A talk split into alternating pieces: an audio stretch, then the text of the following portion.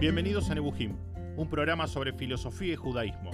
Mi nombre es Jonathan Cohen y en este episodio, el número 5, comenzamos a conocer acerca de la vida y las ideas de Baruch Spinoza, para muchos el pensador judío más polémico de la historia.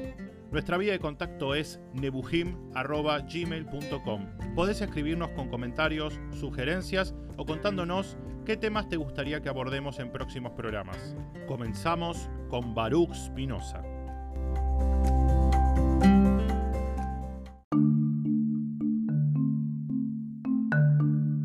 Hoy tenemos quizás el pensador más polémico de la historia del pueblo judío, es un poco como que no hay medias tintas. O lo adoran o lo detestan para, vamos a decir, el ala más conservadora del pueblo judío, un traidor hasta tildado de antisemita. Para el ala más progresista, prácticamente un héroe. Yo diría que no es ninguna de las dos. La realidad es que este, todo depende un poco de dónde se lo mire, pero sin lugar a dudas fue alguien que pateó el tablero completamente, no solo con el judaísmo, sino con toda la filosofía de su época, para muchos el primer filósofo secular de la historia, el primer filósofo que se la jugó y verdaderamente cargó sus tintas y cargó sus municiones contra la religión institucionalizada. Y sin lugar a dudas quien le abrió la puerta a toda una escuela filosófica que se va a animar a lo que nadie había hecho hasta ese momento, que es definida y decididamente separar a la filosofía de la religión y proponer una filosofía en la cual la religión no tenga demasiado lugar. Vamos a contextualizarnos, porque esta historia transcurre en la Holanda del siglo XVII, un lugar que quizás, quizás es el lugar más liberal de la tierra en ese momento. Ámsterdam podría ser lo que a lo mejor en los años, no sé, 70 o 60, California.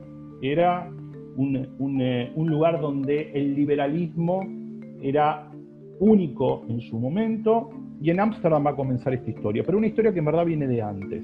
Para muchos pensadores judíos, la Edad Media judía termina con la expulsión de los judíos de España en 1492. Muchas familias son forzadas a convertirse o a eh, huir o a irse. Y en este caso los Espinosa vivían en Castilla y optan por ir al lugar más cercano que era Portugal. Pero ustedes saben que hubo un intento, que fue un intento fallido, de unificar las coronas de Portugal y de España, siempre hablamos del mundo católico, y eso hizo que una de las cláusulas para esta posible unificación sea que en el año 1497, al igual que había pasado cinco años antes en España, la monarquía portuguesa hace un mismo edicto muy parecido al de España. Los judíos tienen que convertirse o irse. En este caso, los Espinosa, ya no había tantos lugares donde irse, eligen hacer una conversión bastante, vamos a decir, protocolar, entrando este famoso grupo de los mal llamados marranos, más precisamente llamados criptos judíos, que de alguna forma, puertas afuera eran católicos, pero para adentro mantenían sus costumbres. El problema es que va a llegar la Inquisición también a Portugal. Y Abraham, de Espinosa, que es el abuelo de Baruch, se va a ir de Portugal. ¿Por qué? Porque la Inquisición sospechaba, en verdad no sospecha que tenía razón en ese sentido, que estos cristianos nuevos en verdad sigan siendo judíos. ¿A dónde va? Se va a Francia, a Nantes, pero también hay un clima bastante hostil hacia estos nuevos cristianos y finalmente llega a Rotterdam con su familia. Miguel, el padre de Abraham, que es el padre de Baruch, ¿sí? Miguel de Espinosa es un mercader muy activo en su comunidad. Hablamos de una Holanda que ya estaba independizada de España y por lo tanto a estos judíos que habían sido forzados a convertirse les dice, si ustedes quieren ser judíos, sean judíos. Llega un gran aluvión de judíos españoles y portugueses a Ámsterdam que estaba un poco en el medio, porque por un lado se sentían judíos y conservaban algunas prácticas judías. Por otro lado, habían sido forzados a practicar el cristianismo y algunos dicen que esta situación medio de apátridas espirituales, que no estaban ni un lugar ni el otro, dio lugar a los libre pensadores, a los seculares. Hay quienes dicen, por ejemplo, que detrás, por ejemplo, de movimientos independentistas americanos que se querían separar de la iglesia, había personajes que habían descendido de estos judíos forzados a convertirse. un poco judíos, un poco católicos, un poco nada, ¿sí? de alguna forma son los que abren la puerta al libre pensamiento.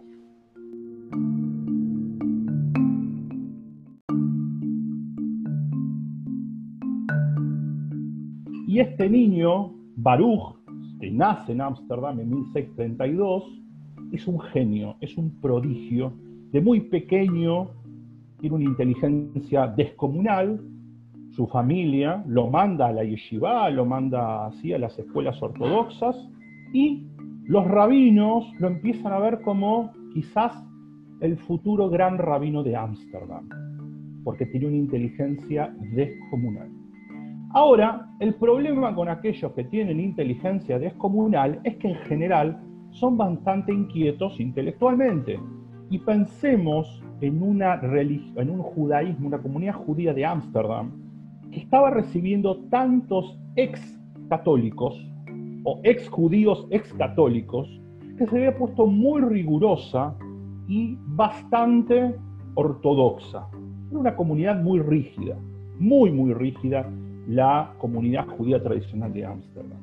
La cuestión es que Baruch estudia matemáticas, estudia filosofía del principal referente filosófico de la época, que era René Descartes, el famoso pienso, luego existo, mal traducido. La frase es algo así como, porque pienso, existo.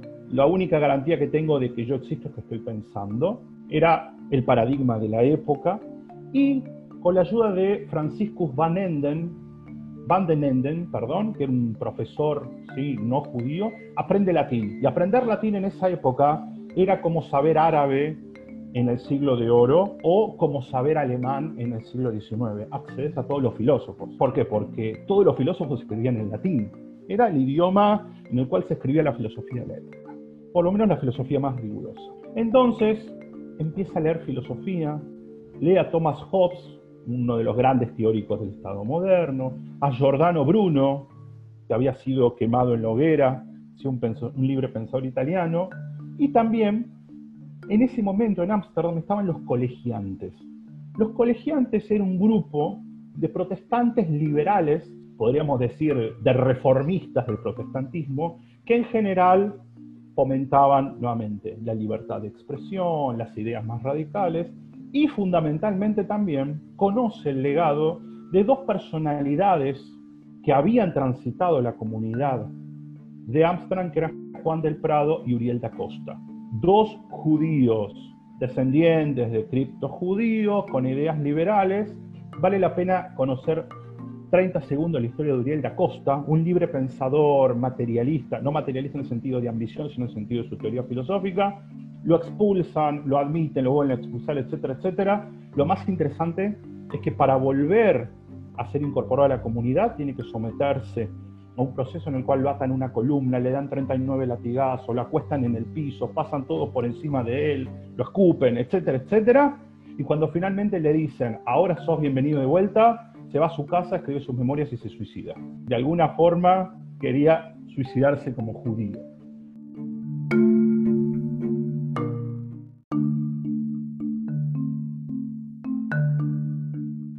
Todo esto mama Espinosa pero en sus primeros años de alguna forma está bastante controlado. En 1654 su padre muere y pasan dos cosas. Objetivamente Spinoza tiene que empezar a ayudar a su familia con los negocios y entonces ya no tiene tanto tiempo de estudiar sus estudios judaicos. Y hay quienes dicen también, esto es un poco más subjetivo, que mientras el padre vivía, Spinoza, Baruch, se reservaba ciertas ideas para su intimidad por temor a represalias contra el padre y por miedo a lo que su padre dijera. Muere su padre y entonces Spinoza empieza de una forma mucho más libre, mucho más pública, porque esta es la palabra clave, pública, a expresar ciertas ideas. Que lo más interesante es qué es lo que exactamente Spinoza decía en las sinagogas, ¿sí? en, en la escuela judía, no lo sabemos lo que sabemos es que el 27 de julio de 1656, su comunidad escribe esto.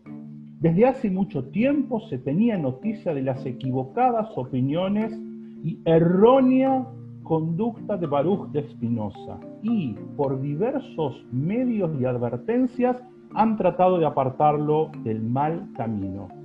Como no obtuviera ningún resultado, se resuelve que fuera expulsado del pueblo de Israel.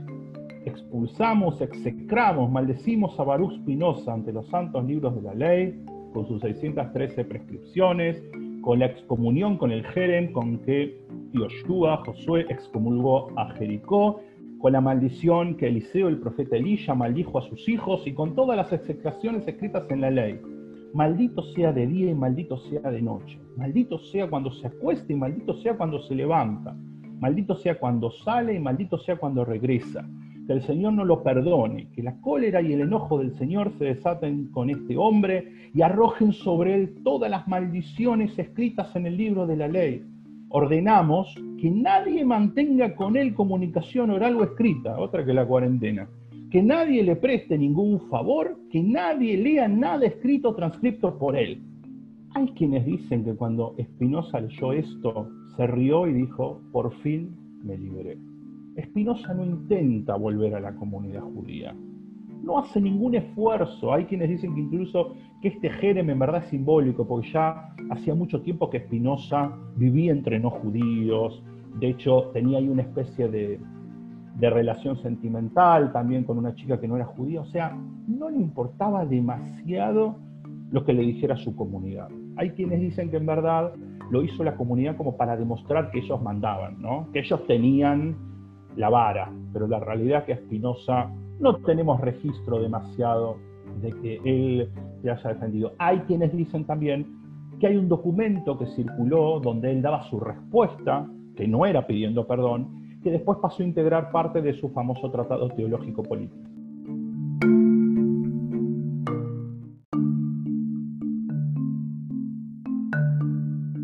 Ya lo que sabemos es que en el 1660 él ya no está en Ámsterdam, está en Riesburg, que es un pueblito cercano a Leiden, redacta sus principios de filosofía cartesiana, algunos pensamientos metafísicos, las dos únicas obras que son publicadas en vida con el nombre Spinoza, porque vamos a ver que los dos grandes libros que publica, uno es anónimo y el otro es póstumo. En el 1663 se va a Borburg, que está cerca de La Haya, y se hace amigo de Johann de Witt. ¿Quién es Johann de Witt o Jan de Witt? Era en ese momento el jefe de gobierno de La Haya y un político que era un defensor del republicanismo, ¿sí? del Estado pluralista, y que es quien lo ayuda a clandestinamente, en el año 1670, publicar su Tratado Teológico Político, que es una bomba atómica para todo el establishment religioso, no solo judío, sino también católico. Pero en el 1672 a Witt lo matan, un, movimiento fundamentalista. Spinoza ahí entiende que cambió el viento. Llega un gobierno mucho más apegado a la religión en Holanda y ahí Spinoza deja de publicar. Miren qué interesante, un año después le ofrecen en Heidelberg una cátedra de filosofía, pero la condición era que no perturbe la religión establecida. ¿sí? Había censura y dice, no, yo si enseño, enseño lo que yo quiero, si no, no enseño. En el 1674, este nuevo régimen prohíbe incluso el Tratado Teológico Político, queda como un libro censurado, y en el 1677, el 21 de febrero, a los 44 años de tuberculosis, muere Spinoza. Muy joven, bastante pobre, y sus amigos, que sí conocían algunos manuscritos de él, en ese momento, ya como si estaba muerto no lo podían matar más, decide publicar su gran obra que es la ética. En verdad el nombre es la ética demostrada según los principios de la geometría. O podríamos decir según demostrar matemáticamente.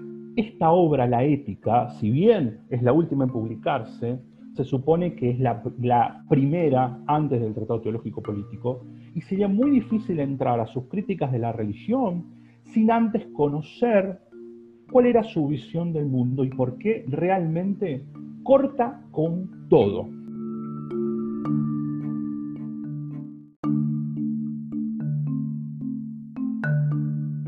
En ese momento, la filosofía imperante era la filosofía de Descartes, este autor francés que era dualista. ¿Qué quiere decir dualista? Que plantea un mundo en el cual básicamente hay dos sustancias, hay dos tipos de cosas. Él lo decía en latín, res cogitans y res extensa, pensamiento y extensión, pensamiento y materia. Pero, como Descartes era filósofo, pero no era puntos suspensivos, sabía que vos para hacer filosofía en esta época todavía tenías que dar alguna concesión a la iglesia. Entonces, si bien él hablaba de la importancia del pensamiento analítico y de lo que lo único podemos estar seguros es que estamos pensando, etcétera, dice, y el garante de todo es Dios. Si no fuera por Dios, Baruch Hashem, nada de esto podría ser. Y entonces conforma la iglesia. La filosofía era esta, hay pensamiento y hay extensión, hay mente y hay cuerpo. Gran parte del sentido común occidental todavía tiene este paradigma, ¿sí? la idea de cuerpo y alma, por ejemplo. Y Spinoza, en su ética, patea el tablero, porque él dice, no hay dos sustancias y Dios. Número uno, solo hay Dios. Y número dos, Dios es esa sustancia.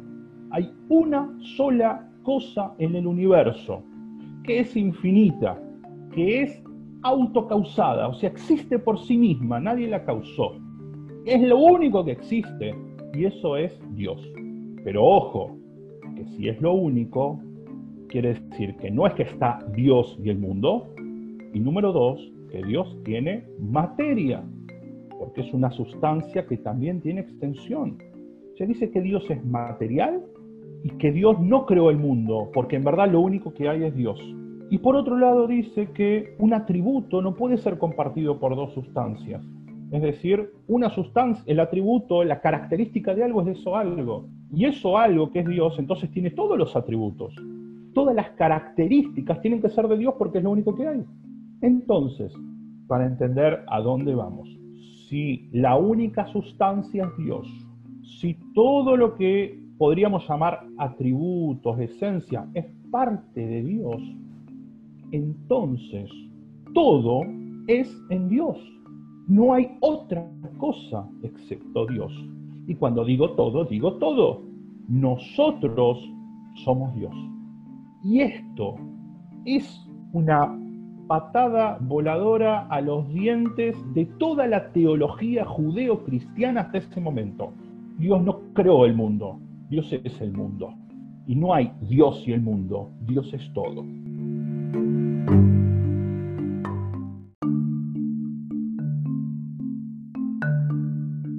Pero vamos a ir incluso un poco más allá todavía.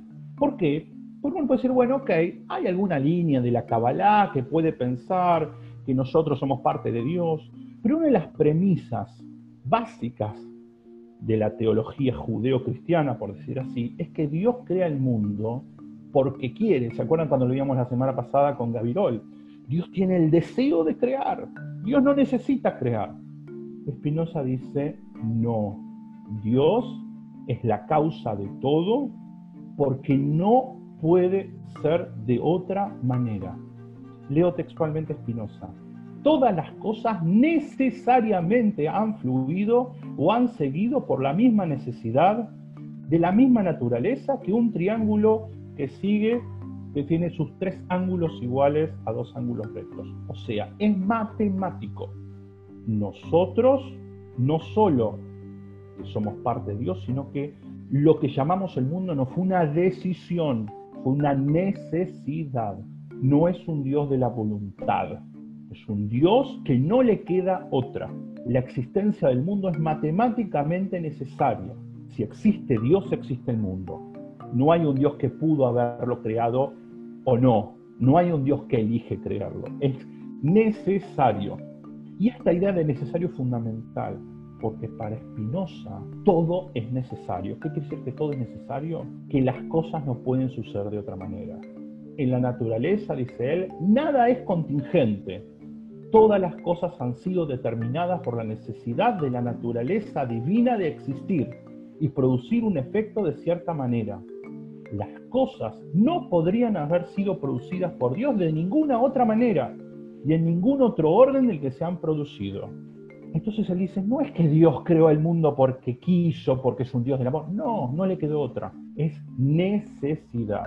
Y si todo a partir de Dios es necesidad, vamos a ver más adelante, la idea de libertad debería ser por lo menos repensada. Es un monista extremo, porque dice que todo es uno y todos son modos, por decir así, modalidades de Dios, de los atributos de Dios. Es decir, son todas expresiones de lo divino. El mundo, esto es una modalidad de Dios, una modalidad de extensión. Una de las modalidades de Dios sería la extensión.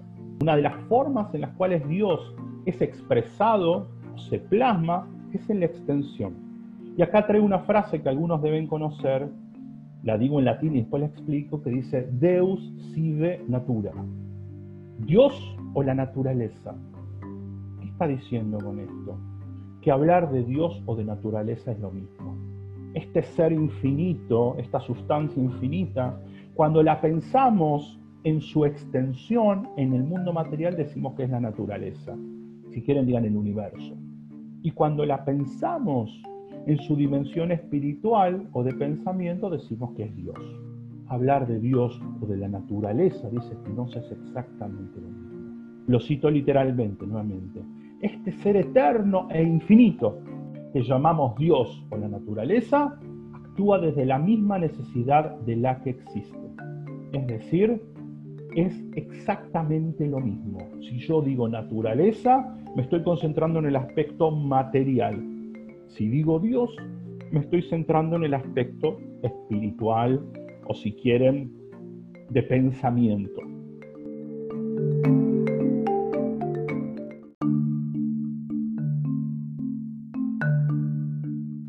Si Dios no elige crear, sino que todo es necesidad, las cosas no pueden tener finalidad. Y esto es una revolución que trae Spinoza. Cuando a mí me pasa algo, desde un punto de vista religioso dogmático, me pregunto no por qué, sino para qué. ¿Para qué me está pasando esto? ¿Qué tengo que aprender con esto? Spinoza dice, no. Si quiero entender algo, tengo que ir hacia atrás, no hacia adelante. No hay finalidad.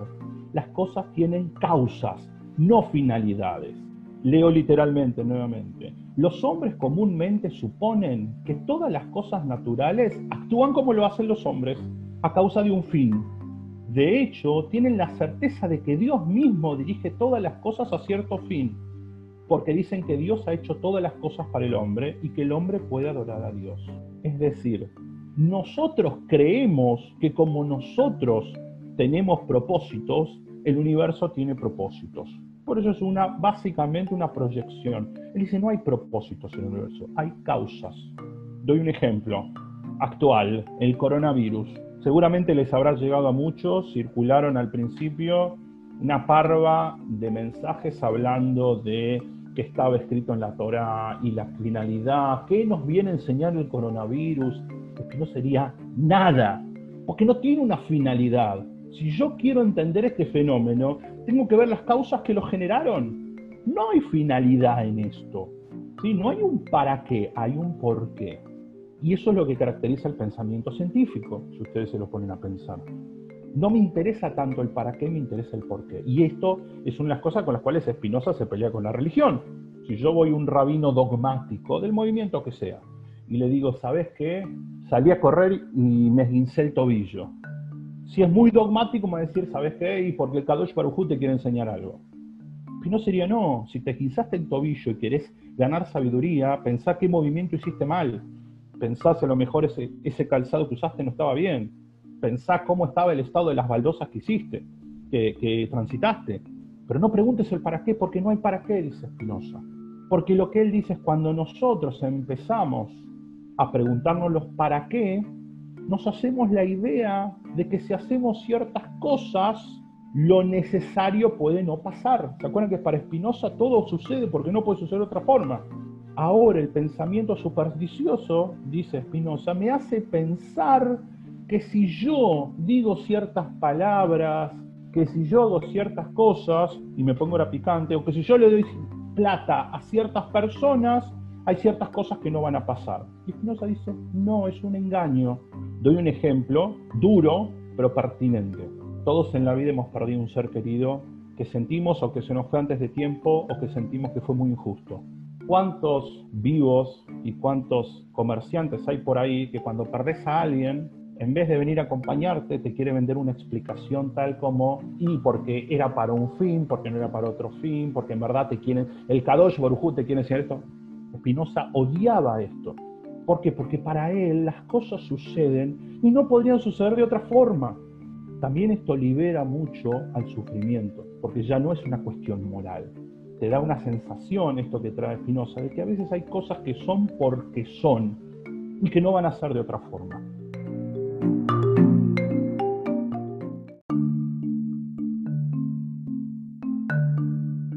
¿Era panteísta? A ver, sí y no. Porque el panteísmo, esta idea que dice que Dios está en todo, es religioso. Es decir, el panteísta cree en un Dios que está en todos lados, que lo puede encontrar en todos lados pero cree en un Dios que debo adorar. Para Spinoza, la idea de Dios es intelectual. Para Spinoza no hay que adorar a nada. Spinoza no va a ir a rezarle a los árboles, porque cree que los árboles son una extensión de Dios.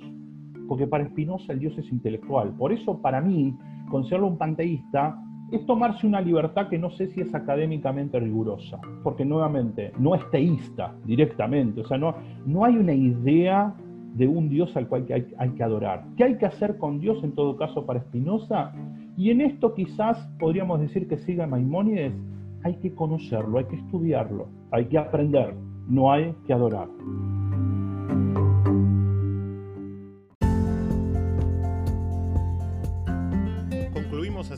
El primer programa sobre Baruch Spinoza. En el próximo episodio continuaremos conociendo más acerca de las ideas de este brillante y polémico pensador. Nuestra vía de contacto es nebujim.gmail.com. Soy Jonathan Cohen y nos volvemos a encontrar en el próximo capítulo de Nebujim, un programa sobre filosofía y judaísmo.